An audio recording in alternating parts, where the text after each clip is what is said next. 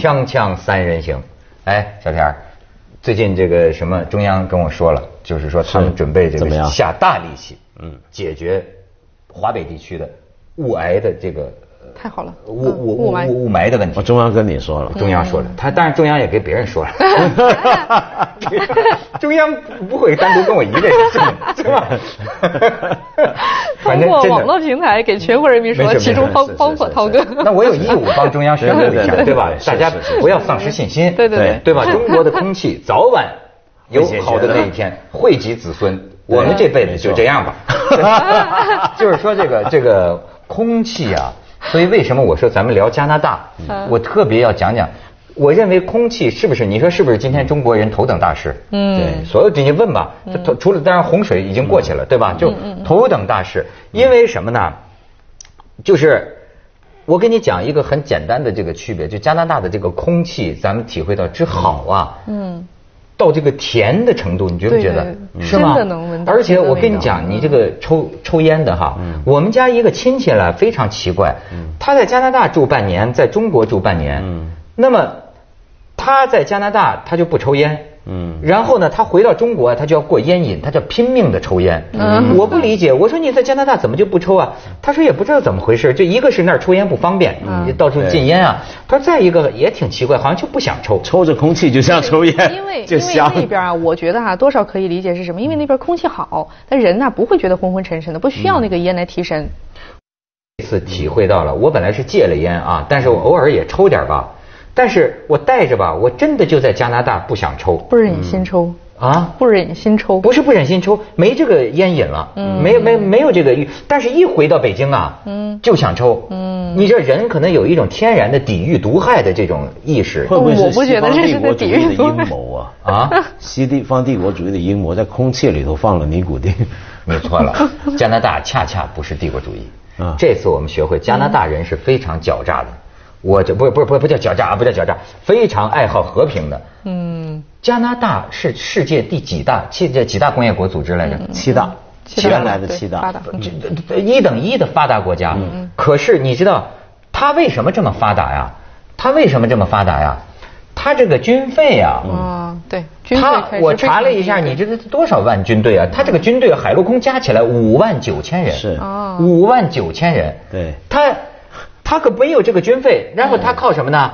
说我们就傍老大，美国，美国保护我们嘛。北美防防御什么的，美那军费都是美国负担他一门心思，嗯。发展他的经济。对。你想想，光就这一个原因，而且其实加拿大人的国际形象跟美国很不一样。你比如说，他很多东西我们现在一样是靠美国，其实过去还有跟英国，但是加拿大其实也牺牲过很多人，因为在两次世界大战里面，他那时候都要帮英国去打仗嘛，嗯。他是是英联邦国家，他也出很多军队。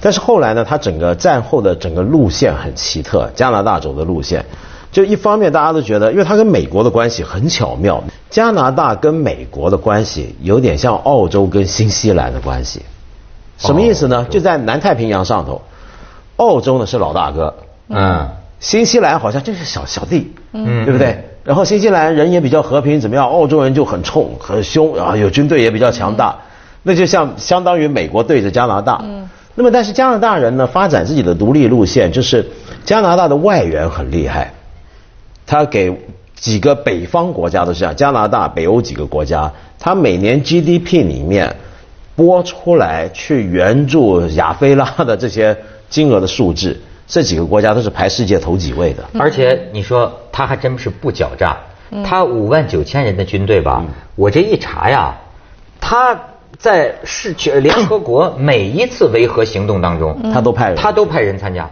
都有加拿大的部队。对你说在另一方面他也挺尽国际义务，是这么一种。而且呢，他近些年的话，这个应该从那个这个国际时事上来看的话，近些年他是越来越有自己的这个外交主张，所以说呢，也是引起了美国的不满。然后从而呢，在这个他内政方面啊，也是这个党派之争啊，这也是一个很重要的命题。是。比如说他零三年这个伊拉克战争，他就不跟着美国去打。那一阵子他们最热门的话题，你记不记得是美国在打叙利亚？对，嗯他们最热门的话题就是我们凭什么要跟着美国走？嗯，我们让美国自己去干，我们才不要去干这种事儿。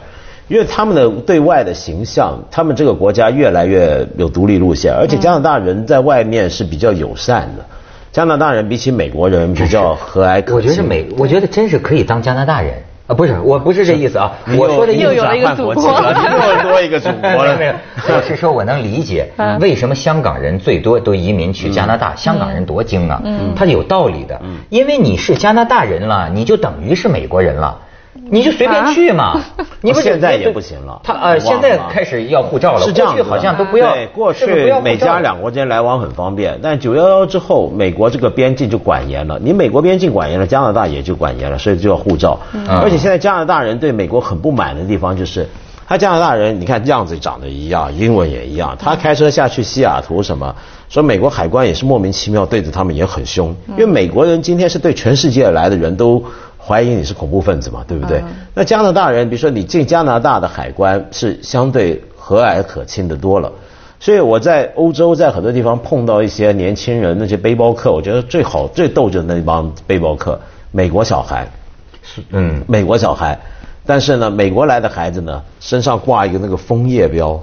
就加拿大的国徽，对对对，他装不会对对对，他。是假装加拿大人，然后而且欧洲人看了会对他比较有好感，欧洲人会觉得加拿大人不错，是，就看到美国人就觉得有点那个了，是是是，而且这个加拿大人呢，我看呢，他们自己还真的是多元化，嗯，这个美国呀，我有那是美国朋友跟我说，美国声称啊就不歧视啊不干嘛，嗯，其实美国骨子里啊处处都是歧视。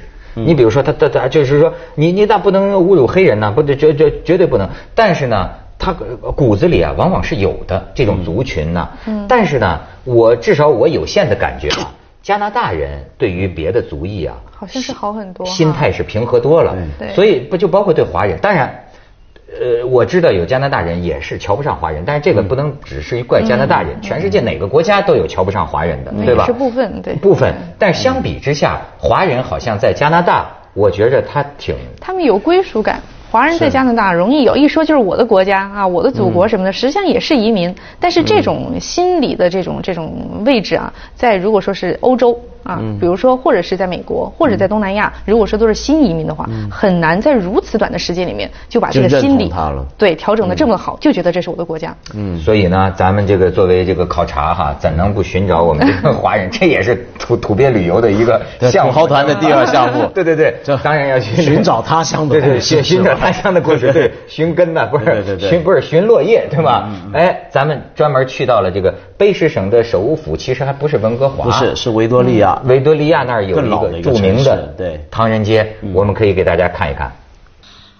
维多利亚市的唐人街是加拿大历史上最古老的唐人街。一八五八年，飞沙峡谷发现金矿，大量移民从美国来到维多利亚淘金，其中有三分之一就是华人。而在加拿大太平洋铁路修筑期间，大批华人劳工的到来，更是让这里更加兴旺。这所华人中文学校已有一百三十年的历史，至今还在使用。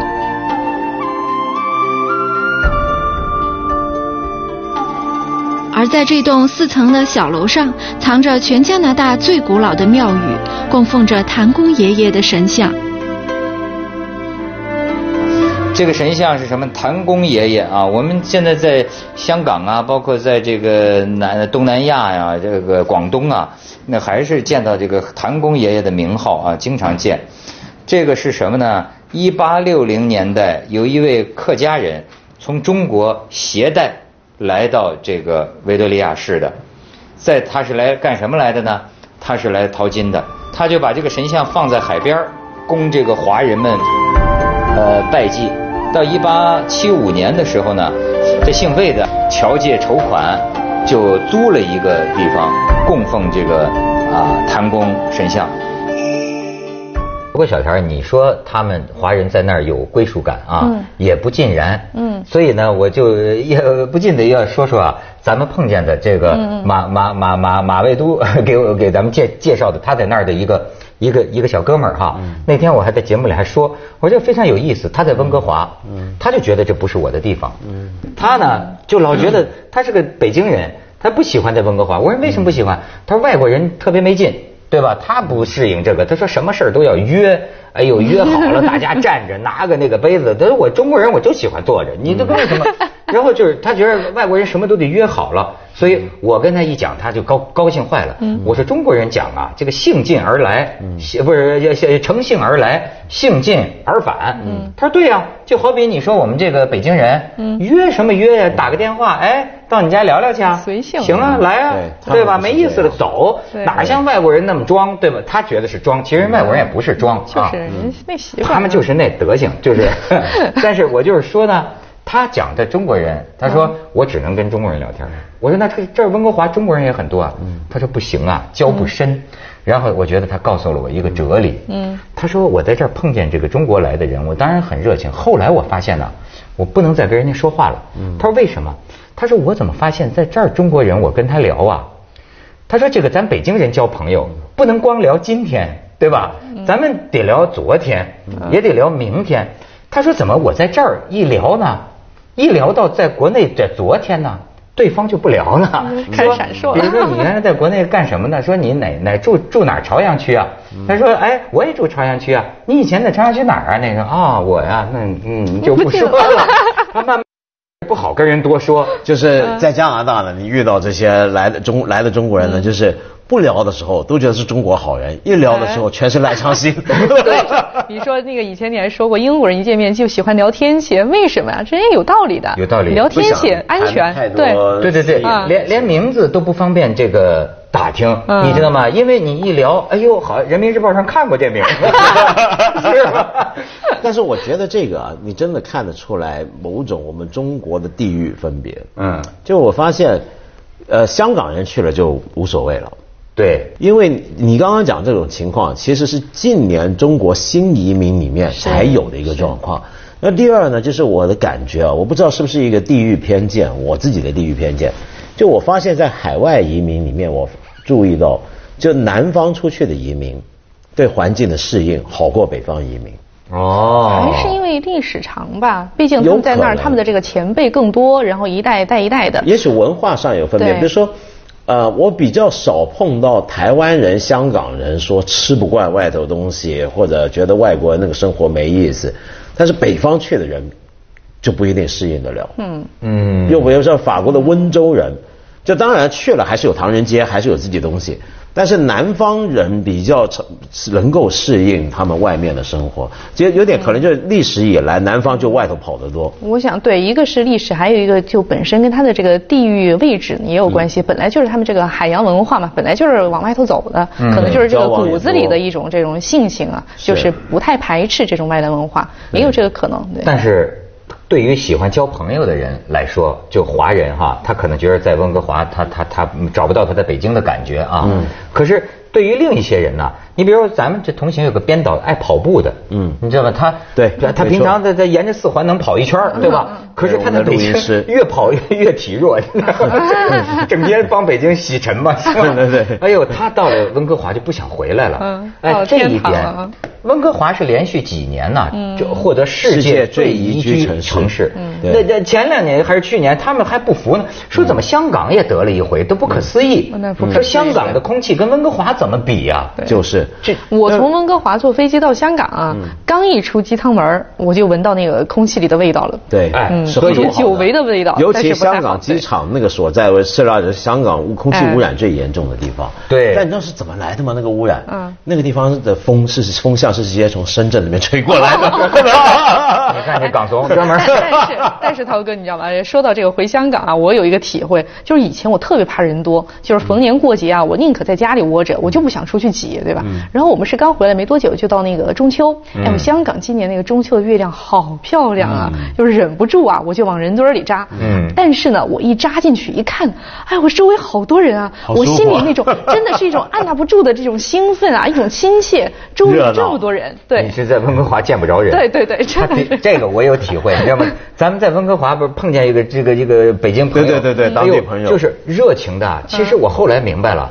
他是见不着人，你知道吗？是见不着中国人。好，晚吃完饭，我陪你散散步，我陪你散散步。他一路跟我走，哈，一路一路一路领领领着我走哈，说这是你看我们什么什么地方。这个后来到了一个温哥华那个小小小小广场，他说你看这里哈，大人们都在这儿，多热闹啊！我一看不超过十个人，多热闹。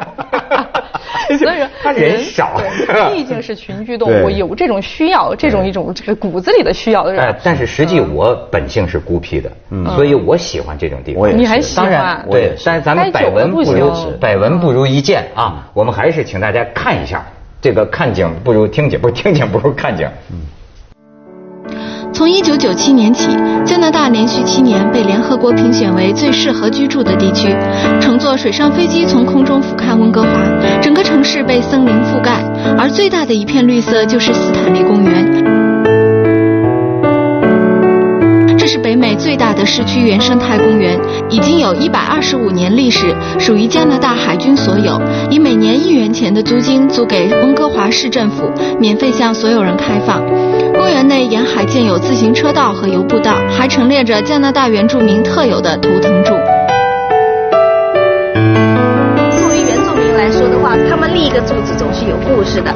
比如说最靠右边的这个，就是说他们家的族长去世了，他是一个太呃月亮家族，他。他的尸体应该是就是在上面那个盒子里面哦，像是棺材啊。对，然后呢就立着他们家那个一族的门口了。嗯嗯。那再下来的话，那是一只山羊，是他们家的另外一个家族。那个山羊的脚边有两个小人头。嗯。那小人头一个是儿子，一个是女婿，是他们出资把这个图图腾柱给立起来的。嗯。但呢，就是家族哈，通过图腾柱跟口口相传，把故事代代相传下去。那他们这个家族的人会比较主动的跟人讲他。嗯，这个家族的不一定都不一定。他是自己给自己族人讲，他自己族人讲的。对，现在他们有很多艺术家，就原住民艺术家出来，延续这个传统，继续做新的柱子，是给大家讲新的故事吗？对，有家族故事的改变，也有一些故事大家都知道，比如说像渡鸦，他们很喜欢，为什么？因为他们其中一族的祖先原来是在个蚌壳里头，在海上。有点像那个维纳斯，海上在蚌壳里头出不来，在里头敲来敲去，说外面洪水很可怕，不敢出来。那个渡鸦就来站在上面敲，把那个蚌壳弄开，说你们出来吧，没事了，安全了。啊，所以渡鸦告诉他们陆地了。哎，你说就说这个呃人气哈，这个怎么说呢？呃，熟悉这么乡土啊，和这个空气环境嗯相比，哪个更重要？都重要。没办法取舍，这是一个一体的。是我觉得还是环境跟空气对我来讲比较重要。那就是加拿大。对，但是当然你更好的话，当然是能够融合的比较好。其实温哥华就已经我觉得是个很典范的地方了，就是它那么多年选做最宜居城市，就是它的城市规划非常先进。嗯。就像我们刚才看到的一样，它把自然跟人的生活融合的非常好。呃。那所以他的规划师也很有名，他的都市规划师现在往外销的，中国是吗？对，包括上海很多的新城市区的规划都特别请加拿大的温哥华的规划师来帮忙给意见做规划，但是我发现很多地方很难学到他们，就他的规划师来用他们那个方法来规划出来，结果都不一定好。我觉得怎么规划都没有用的，嗯，他是得天独厚，是他这个。叫山呐，山脉啊，森林呐，海港那是海吧？温哥华是海啊，是是海港，海它一边海一边海港啊，城市啊，近在咫尺啊，它是那么一个城市。而且它的那个山脉哈，这海岸山脉，然后再往东不远就是那个落基山脉，然后就是很狭长，所以说这种动植物它们的这个生态分布也都是很均匀、很丰富的，就非常的好。这就是，而土壤也很肥沃，那就是得天独厚，对，没办法。而且你感觉到没有？那我们有几天它不是下雨吗？就觉得那个雨呀都特别舒服，就有。有点像那个南方的粥啊，熬粥，它是打碎的，就是很细腻，非常的温柔，淋在身上。加拿大人我们发现有一个特点，当然我有限的观察，咱去的地方少啊，他们下雨不打伞，干净吗？是吧？他们这这这不那天有个老头，你记得接接受咱们采访，那傻乎乎的哗下大雨，这么走。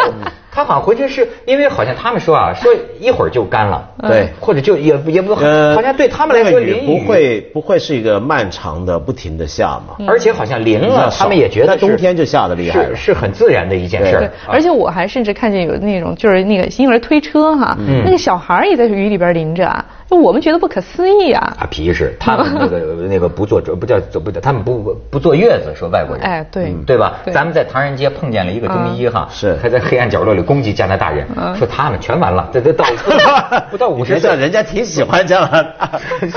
他们的中中医嘛，不是说到了加拿大，说现在也有外国人来看我们中医。我一看呐，那那加拿大这女的，你不坐月子，你们到五十岁，你们那个腰都不行了，什么风湿什么。哦，这是真的，老外痛症特别多嘛。啊，痛症特别多，特别多。对，所以文道你得坐月子。对，我下回生孩子我坐月子。就是，所以我说咱们在那儿就是感觉到一回。就是人的宜最宜居的城市，就是人本来应该呼吸在什么样的这个空气，跟用什么样的水，特别喝的水也很好。你知道，就是可能我有点过分啊，但是我在北京，我觉得我已经接近那种化武战争爆发之前的状态。比如怎怎么说呢？就是你看我闭门不出，对吗？我不像我们那哥们儿啊，这个围着四环，我你看天天骑自行车，我的一切活动在室内。我不出去吃饭，我打电话叫叫盒饭送门口就吃，我根本不想接触外面的空气，这是讲实话。你你再这么说啊，过两个月啊，继叙利亚之后，联合国决定要调查北京是不是有化物。但是但是我要咱们也要看一看，就是说呢，到了加拿大呃温温哥华吧，还是呃还都不是温哥华，挺远的地方，卑诗省的另一个地方，我骑起了户外。哦，在 Okanagan 的 Osoyo 嘛，咱们看一下。走喽！走吧，少爷。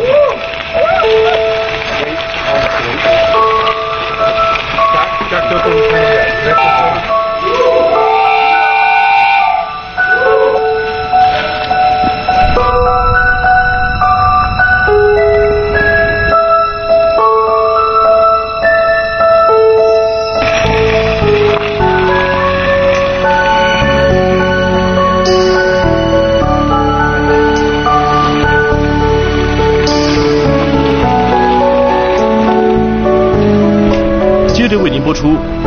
西安楼观文明启示录》。